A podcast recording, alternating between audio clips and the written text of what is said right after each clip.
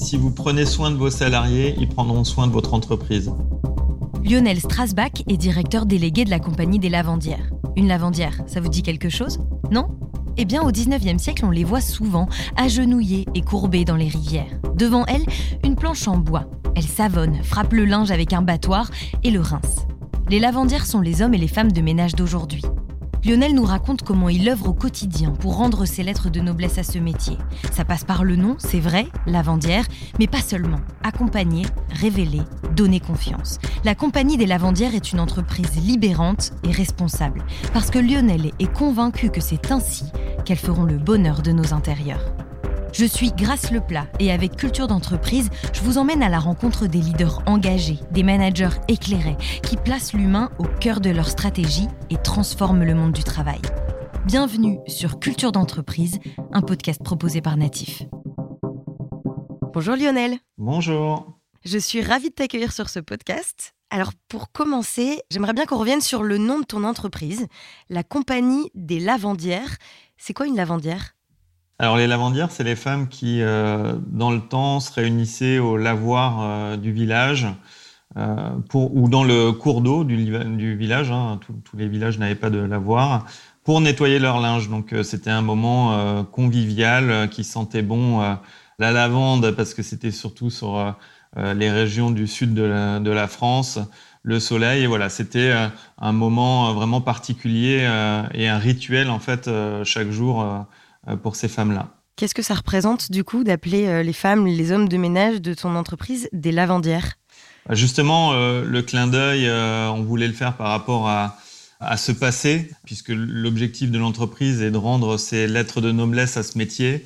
Et on trouvait que ça correspondait parfaitement en fait à l'image qu'on voulait en renvoyer, parce que comme je le disais, c'était synonyme de joie, de soleil, euh, les lavandes, ça fait penser euh, au sud de la France. On entend euh, les cigales qui chantent. Donc voilà, ça nous semblait important.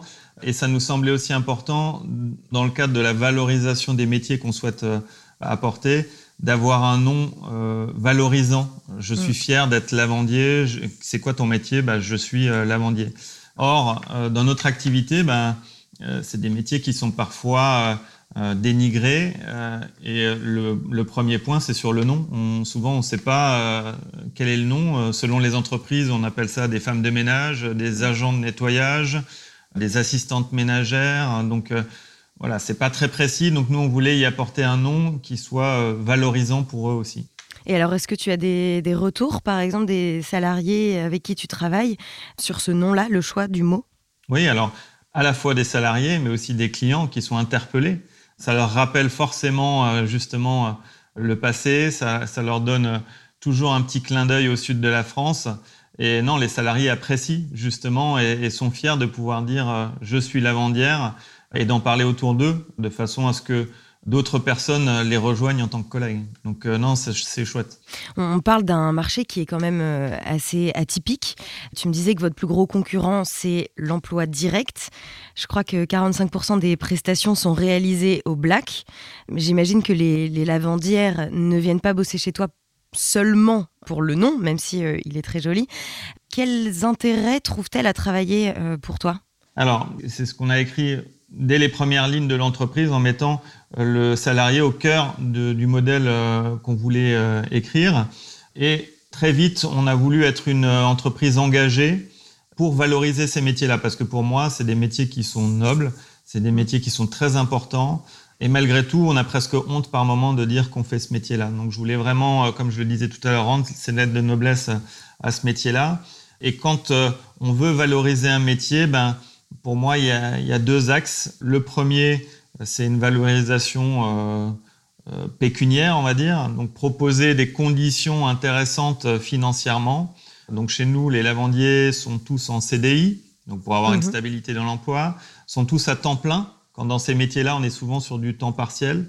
Ils ont une voiture, ils ont des primes sur les résultats de l'agence et la satisfaction des clients, ils ont des paniers repas. Bref, ils ont un package qui leur permet d'être sereins financièrement parlant. Mais c'est pas ça qui fait que c'est ça peut-être qui fait qu'ils viennent, mais c'est pas ça qui fait qu'ils vont s'épanouir et rester dans l'entreprise. Donc, dans la valorisation de ce métier-là, le deuxième axe fort, a été de travailler sur une organisation donc qu'on a appelé nous organisation libérante, c'est-à-dire de permettre à ces salariés bah, de s'épanouir, de grandir au travail, de participer à la vie d'une agence et pas uniquement de faire du ménage. Donc chez nous, typiquement, ils vont prospecter pour trouver des clients, recruter leurs collègues, euh, s'organiser entre eux euh, sur la gestion des plannings. Euh. Comment tu fais du coup, enfin comment ils font pour gérer leur emploi du temps? Parce que en tout cas, moi, l'image que j'en ai de ce métier-là, c'est souvent des personnes qui vont travailler de 7h à 9h le matin, le midi et un peu le soir, quoi. Mais pas forcément tout au long de la journée. Or, j'imagine que si tu les prends en CDI temps plein, il y a un moment, il faut avoir des horaires fixes oui, ouais, tout à fait. Alors l'idée, c'est vraiment, c'est celui qui sait, qui est sur le terrain, qui fait, en fait, plutôt que euh, quand on est dans un modèle plus traditionnel et plus hiérarchique, ben, vous avez une agence au-dessus euh, qui euh, prend toutes les demandes clients, toutes les demandes salariés, puis qui, qui dispatche et qui dit aux salariés, ben, toi tu fais ça, tu vas là, tu le fais comme ça. or, nous, on voulait vraiment un modèle moins infantilisant en laissant de l'autonomie, des responsabilités et dans des décisions fortes aussi. Euh, la pose des congés, ok, euh, pourquoi nous on déciderait euh, pour eux, non, qu'ils se calent entre eux, entre équipes. Bien sûr, il faut un cadre et j'imagine qu'on en reparlera tout à l'heure, mais laisser la possibilité bah, de construire aussi leur planning avec leurs clients directement. Donc euh, les plannings se construisent euh, très facilement en fait, hein, en fonction de la proximité, parce que on est dans un métier où on se déplace. En fait, on commence pas la journée au même endroit qu'on la termine. On se déplace. Ils ont en moyenne deux ou trois clients euh, par jour, donc il est important aussi d'être cohérent en termes de proximité et d'avoir des prestations qui sont les plus proches les, les unes des autres. Donc ça, ils ont vraiment la main dessus pour euh, décaler avec le client. Euh, ah bah tiens, euh, j'ai un nouveau client, finalement je vais chez son voisin deux jours avant. Bon bah je vais voir pour faire les deux le même jour. voilà, donc ça, ils sont totalement autonomes sur ce sujet-là. Ils sont de fait en contact direct avec les clients. Exactement, ils sont en contact direct. Bien souvent en plus avec l'arrivée du Covid, il y a eu une montée de, du télétravail, donc euh, maintenant, il y a beaucoup de gens qui travaillent chez eux aussi, donc euh, qui voient euh, nos lavandiers. Donc, ça permet bah, une communication directe. Mais pour ceux qui ne les verraient pas, bah, on, leur met à disposition un carnet pour qu'ils puissent échanger soit par écrit ou ils échangent leurs coordonnées de façon à pouvoir échanger par téléphone. Tu parles d'entreprises libérantes. J'ai rencontré pour ce podcast plusieurs euh, entreprises qui parlent d'entreprises libérées euh, avec euh, voilà, les, notions de responsabilisation, d'autonomie, de confiance. On revient sur le choix des mots, comme pour la lavandière. Pourquoi libérante? Alors, la différence que je fais entre libéré et libérant, c'est que dans un modèle libéré, on met en place des équipes qui sont totalement autonomes, sans encadrement et qui prennent toutes les décisions pour l'équipe comme une petite entreprise en fait. Dans nos profils de personnes, nous on recrute des gens euh, qui, euh, bien souvent, avant de nous rejoindre, n'ont jamais eu d'autonomie, n'ont jamais eu de responsabilité, n'ont jamais été amenés à prendre des décisions. Euh, et l'idée, c'était pas de les mettre en difficulté. Donc c'est pour ça qu'on est parti sur un modèle libérant. Et qu'est-ce qu'on entend par libérant? Libérant, c'est offrir la possibilité d'être autonome dans son quotidien. Dans les petites choses, des, fois c'est des petites choses. Hein. Le planning, tu vois, pour moi c'est très très simple. Hein. le client veut décaler d'une heure, ben, je le vois directement avec le client plutôt que ça transite par une tierce personne. Mais en tout cas, offrir de l'autonomie et des responsabilités pour qu'il ne soit pas uniquement axé sur je fais du ménage comme on m'a dit de faire ou on m'a dit de faire, mais ils ont aussi l'appui d'un directeur ou d'une directrice d'agence qui est là pour les accompagner, les coacher et les faire monter en compétences. En fait, l'idée, c'est de les rendre le plus autonomes et responsables possible, mais ils partent souvent de zéro. Donc, du coup, euh, l'idée n'était pas de les mettre sur un modèle libérant, parce que là, du coup, du jour au lendemain, euh, ils allaient devoir prendre des décisions importantes, certainement parfois se tromper, ce qui n'est pas très grave, mais qui peut les mettre en difficulté. Et l'idée, c'était euh, de les mettre plutôt en situation de réussite. C'est pour ça qu'on a choisi ce, c'est un entre-deux, on va dire, euh, avec euh, la possibilité d'avoir quelqu'un qui les accompagne. Tu dis le, but, voilà, c'est qu'ils grandissent au final dans l'exercice de leur métier en tant que professionnel, en tant que personne aussi. Est-ce que tu as des exemples comme ça de salariés qui, pour le coup, se sont révélés grâce à cette liberté que tu leur offres? Oui, tout à fait. On a des très beaux témoignages d'ailleurs de personnes qui se sont vraiment pleinement épanouies, ont pris confiance en eux en fait, parce que souvent c'est c'est un manque de confiance en soi. On n'a jamais eu d'autonomie et de responsabilité, donc on a surtout été exécutant, donc euh, on n'a jamais eu vraiment la confiance de le faire non plus. Donc euh, j'ai des gens qui nous ont rejoints, qui au départ nous disaient, ben voilà, moi j'ai vu que vous faisiez euh, des prestations de ménage, donc moi le ménage ça me va bien. Si je peux ne pas faire autre chose, ça me va. je me concentre sur les prestations de ménage. Et puis petit à petit, au fur et à mesure où ils ont évolué chez nous, qu'ils ont vu des collègues qui participaient avec nous au développement commercial de l'agence, au recrutement, à la gestion des plannings de manière euh, plus globale, eh ben, petit à petit, ils ont voulu euh, prendre aussi euh, part un peu à cette vie d'entreprise. Il est important, en fait, dans notre modèle, de pas forcer les gens. En fait, il faut vraiment que ce soit libre, que, qu'ils en aient l'envie, en fait. Et, c'est venu comme ça petit à petit. Et on a des gens qui, du coup, sont passés sur des. Alors, c'est pas des postes hiérarchiques, mais on a des rôles de référence, si tu veux, dans l'entreprise qui mm. vont être référents sur des sujets comme euh, les RH, euh, comme les plannings, et voilà, et qui ont évolué sur ces postes de référents-là.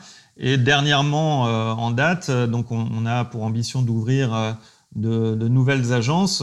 On a même un, lavandier qui nous a rejoint il y a un, même pas un an, parce que ça date du, mois de janvier, qui est passé assez rapidement sur un rôle de référent parce qu'il se sentait à l'aise, et qui aujourd'hui se sent prêt et qui a la motivation pour ouvrir euh, euh, bah, une nouvelle agence pour la compagnie des lavandières. Donc on est en train de travailler avec lui sur l'accompagnement euh, qu'on va pouvoir avoir, parce que c'est quelqu'un qui n'a jamais eu ce type de mission ou de rôle avant. Donc c'est pas comme quand on fait un recrutement externe d'une personne qui a déjà vécu un rôle de, responsable. Là, il va falloir qu'on travaille un parcours spécifique avec lui. Mais du coup, ça témoigne aussi de notre capacité à les faire grandir jusqu'à ouvrir euh, une agence. Et c'est ce qui est chouette et c'est aussi pour ça que j'ai créé la compagnie des lavandières. Tu en parlais tout à l'heure, déjà on a fait un, petit teasing. Euh, qui dit liberté dit forcément cadre. Euh, comment ça se passe chez toi? Eh ben alors c'est très simple. alors c'est très simple, non, c'est pas si simple en fait. c'est que même pour moi en fait, le, le management libérant en fait, il est arrivé comment? Comme je te le disais, bah, c'est parce qu'on voulait proposer un modèle euh, différent, mais c'était quelque chose de totalement nouveau pour moi aussi, parce que j'ai évolué moi jusque-là dans une sphère euh, purement euh, pyramidale. Et dans les premiers éléments que je lisais, effectivement, j'entendais beaucoup de parler de cadre, il était important de, dresser le cadre.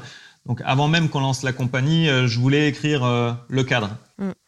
Mais du coup, je me suis rendu compte que c'était compliqué parce qu'on n'avait même pas encore lancé, on n'était même pas encore confronté au quotidien qu'il fallait déjà que je dresse les bornes en fait de ce qu'on pouvait faire ou pas. Donc finalement, la décision a été prise d'ouvrir euh, en étant très proche des équipes et en, construisant petit à petit euh, les limites. Et tu vois, là, ça fait, ça va bientôt faire deux ans euh, que la compagnie existe.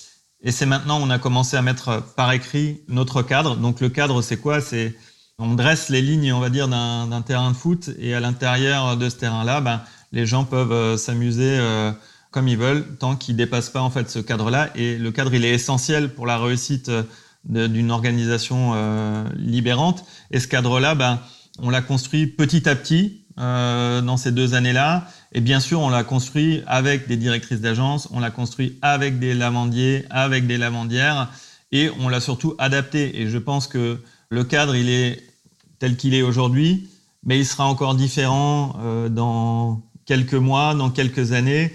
Et tout comme notre organisation, en fait, euh, ce qui est important de retenir, c'est que dans un modèle libérant comme le nôtre, c'est pas euh, un modèle figé, c'est pas des process qu'on suit, c'est vraiment centré sur l'humain et tout part de l'humain. Donc ça veut dire que on a bien sûr des certitudes et des lignes conductrices d'une agence à l'autre, mais que voilà, il y a aussi des adaptations à faire et que ça vivra au fur et à mesure euh, de l'entreprise et que euh, on apprend. Et, ce qui était vrai dans notre management libérant il y a six mois l'est plus aujourd'hui. Et dans six mois ça sera encore différent. Donc euh, voilà on avance aussi comme ça en marchant. Donc c'est ce qui est chouette dans notre notre aventure. Et ça permet aussi bah, d'intégrer tout le monde dans les décisions qu'on prend de façon à chaque fois à être cohérent en fait.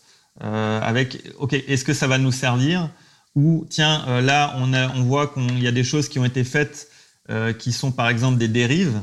Bah, du coup, ok, ça veut dire que notre cadre il n'est pas précis ou qu'on n'avait pas euh, soulevé ce point-là. Donc, allez, ça, on va le, le réécrire et le reborner pour que ce soit clair pour les prochains en fait. Justement, j'allais te demander, on parle euh, facilement des réussites, c'est vrai qu'on parle un peu moins des échecs, alors qu'on sait qu'ils font vraiment partie justement de, des réussites au final de l'entreprise, de la vie, de tout finalement. Il y a un livre comme ça de Charles Pépin qui s'appelle Les vertus de l'échec, que je conseille à tous les auditeurs. Est-ce que toi, euh, avec la compagnie des lavandières, est-ce que toi tu as fait des erreurs? Est-ce que tes collaborateurs ont fait des erreurs? Et est-ce que vous avez grandi ensemble de ces erreurs-là? Oui, tout à fait. En fait, euh, je rebondis euh, totalement sur ce que tu dis. Dans les premières choses qu'on a vues, parce qu'on a été aussi coaché par euh, une personne externe sur le, le management libérant, une des premières choses qu'elle nous a dit, c'est le droit à l'erreur. Euh, mm. L'erreur est un diplôme, donc ça on l'a bien en tête et est presque affiché dans, dans, toutes nos agences. Et bien sûr, la compagnie des lavandières euh, en septembre 2022, euh, elle est arrivée à un stade grâce à toutes les erreurs qu'on a pu commettre depuis deux ans, parfois très petites, parfois un peu plus grosses. Voilà, encore une fois, c'était beaucoup lié au départ au fait qu'on n'ait pas mis de cadre. Donc mm quand tu mets pas de cadre et, que tu laisses les gens en autonomie, ben voilà, il peut y avoir euh, des dérives, il peut y avoir euh, de l'abus, mais ce qui a surtout eu, c'était euh, une mauvaise appréhension du terme management libérant. Parfois, il était un peu trop assimilé à, à de la bienveillance, mais, mais de la bienveillance, c'est aussi parfois dire quand ça va pas. et nous, on a peut-être été trop dans, ok, quand ça va pas, on le dit pas et on dit que mm. quand ça va mais ce qui crée de la désorganisation euh, derrière. Donc je pense qu'on a eu euh, parfois des évolutions dans, dans certaines agences euh, où, où c'était un peu le flou, c'était euh, désorganisé, et il faut surtout pas que une entreprise libérée ou libérante, ça, ça, coïncide à de l'anarchie en fait. Donc c'est pour ça que voilà, on s'est retrouvé à un moment où on a dit ok, on, on, a voulu tester un peu sans cadre pour se dire ok jusqu'où peuvent aller nos limites mais, euh, mais on ne pouvait pas continuer dans, dans ce sens-là. Donc euh, oui, le, le, plus grand échec, c'était ça, c'était vraiment lié à l'organisation euh, euh, au sein des agences. Aujourd'hui, après deux ans d'activité, euh, du coup, tu peux avoir un peu de recul. Est-ce que tu as réussi à créer de la cohésion entre euh, les lavandiers, qui sont, on le disait au tout début de ce podcast, des, des personnes qui travaillent souvent seules finalement? Oui, alors c'est euh, la plus grosse différence que je note par rapport à mon expérience passée euh, où j'étais dans un modèle plus classique, c'est qu'il y a vraiment un esprit d'équipe fort mm. au sein des agences.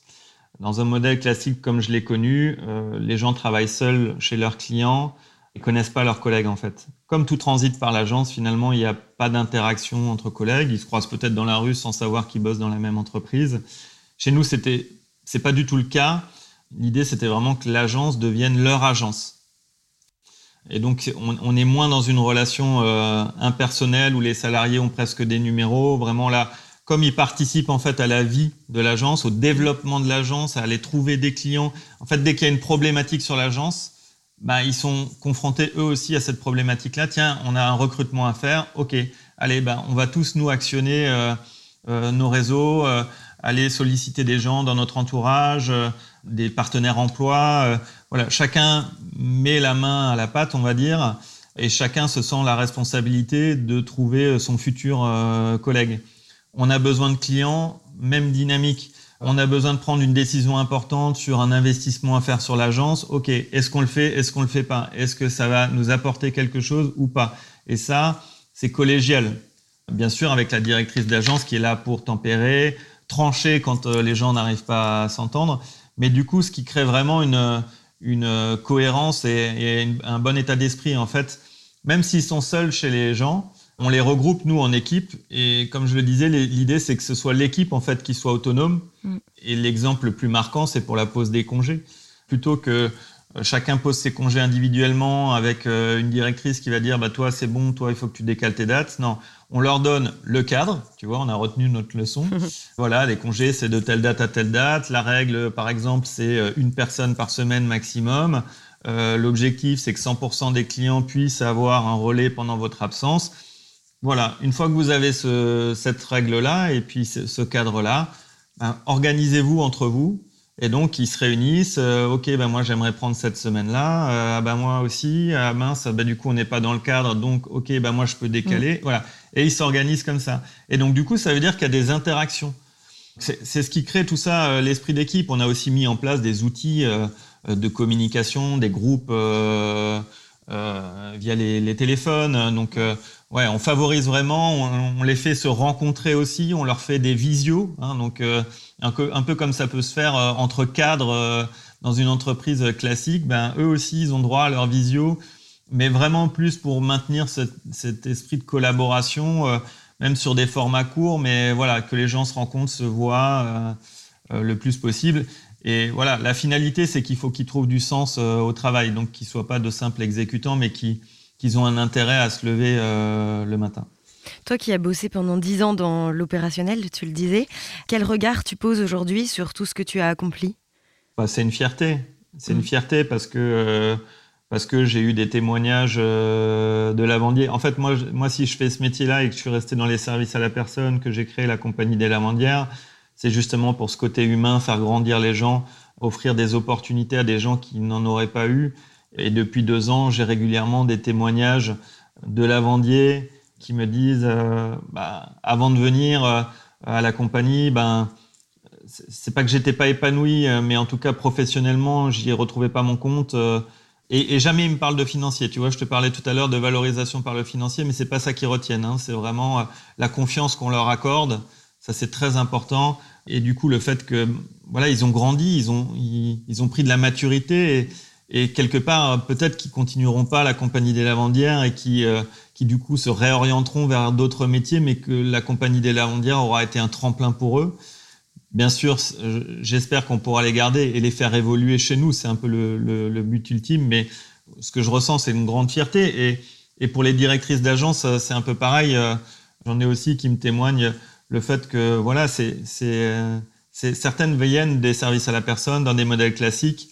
Et, et que c'est agréable en fait quand tout le monde tire dans le même sens. Euh, bien mm. sûr, tout le, quotidien n'est pas toujours tout rose. Euh, bien sûr, il y a aussi des couacs. Bien sûr, de temps en temps, on se trompe aussi sur euh, sur quelqu'un, et donc bah voilà, ça crée un irritant. Mais dans l'ensemble, il y a vraiment un esprit presque familial, même si on commence à avoir beaucoup d'agences et que on va continuer vous êtes à combien là Là, on a huit agences en France. en fin d'année, on va en ouvrir entre 8 et 10. Euh, donc on va doubler là sur la fin d'année avec l'ambition de continuer euh, sur un fort développement dès l'année prochaine.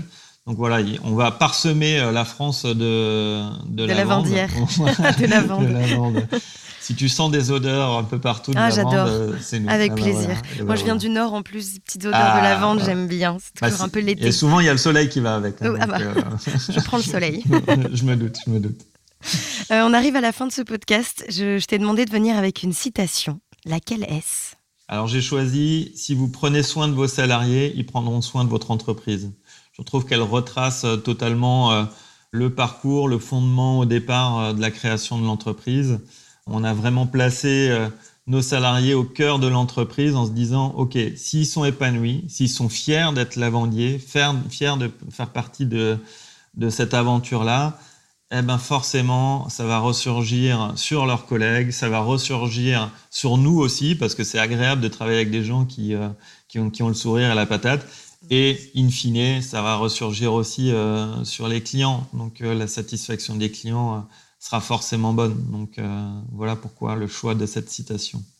Eh ben merci beaucoup Lionel, c'était hyper intéressant déjà comprendre la différence entre entreprise libérée, entreprise libérante et puis l'importance du choix des mots, parler de lavandière, de libérante justement pour revaloriser un métier qui ne l'est pas forcément.